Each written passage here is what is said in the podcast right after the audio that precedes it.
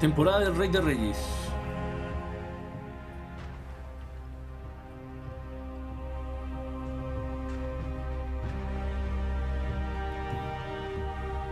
Jesús fue atado a un poste. Su, su, espalda desnuda y expuesta a la brutalidad. Los soldados armados con látigos de múltiples correas, conocidos como flagelos, azotaban con fuerza su cuerpo, haciéndolo retorcerse de dolor.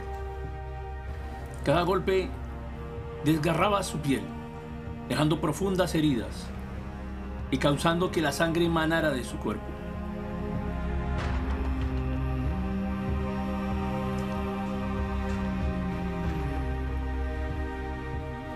Los flagelos estaban equipados con fragmentos de hueso y metal, diseñados para desgarrar la carne.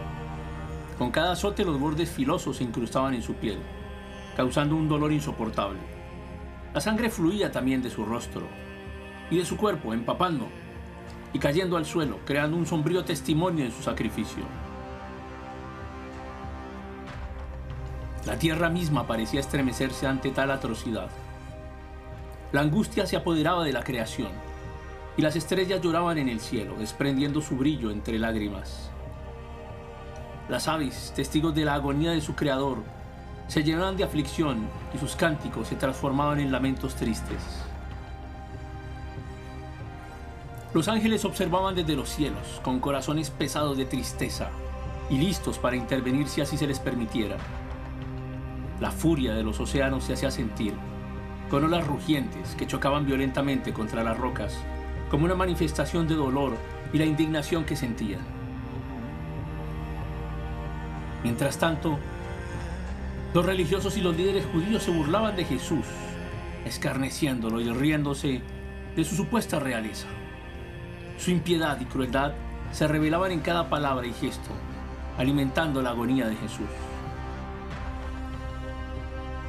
Los soldados en su indiferencia y despiadada obediencia continuaban su tarea de tortura, ignorando por completo el sufrimiento que infligían. Cada latigazo era un insulto a la dignidad humana, una expresión de crueldad despiadada que desgarraba el corazón de aquellos que observaban. En medio de esa escena desgarradora, el amor y la misericordia de Jesús se hacían más evidentes. A pesar de todo el dolor y la humillación, su rostro irradiaba compasión. A través de su sufrimiento llevaba sobre sí los pecados de la humanidad, ofreciendo una redención inigualable. La risa y la burla llenaban el aire mientras Jesús soportaba su sufrimiento.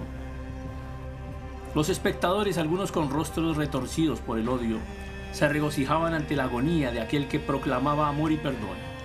Se mofaban de él, insultándolo y riendo a carcajadas, alimentando así su propia crueldad. Sin embargo, entre la multitud también habían algunos pocos que no podían ocultar su angustia. Sus corazones se llenaban de pesar al presenciar la injusticia y el sufrimiento. Miraban a Jesús con ojos llenos de lágrimas y se aferraban a la esperanza de que el mal no prevalecería por siempre. Sus amigos y familiares, una vez cercanos y leales, ahora estaban sumidos en la desesperación y la confusión. La deserción se hacía evidente en su ausencia, en su silencio y en su negación. El abandono de aquellos a quienes Jesús amaba profundamente se convertía en un doloroso eco de la soledad.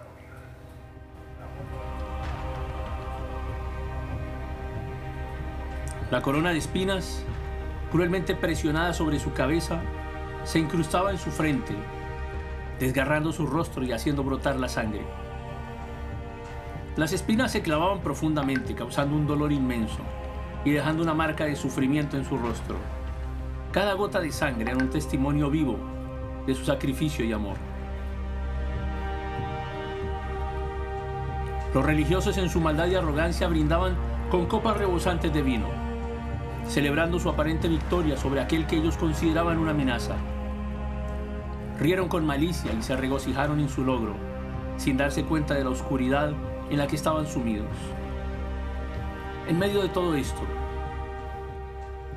el Padre Celestial, desde lo más profundo de su amor infinito, Miraba con angustia el acto de maldad suprema que se desplegaba ante sus ojos.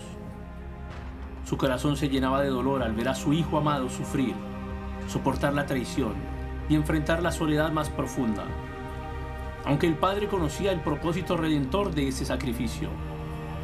No dejaba de sentir el dolor y la angustia de presenciar el sufrimiento de su hijo. La escena era desgarradora y sobrecogedora. Jesús coronado con espinas y bañado en sangre, soportaba el peso del pecado y la maldad del mundo. Su soledad era infinita, su sufrimiento inmenso.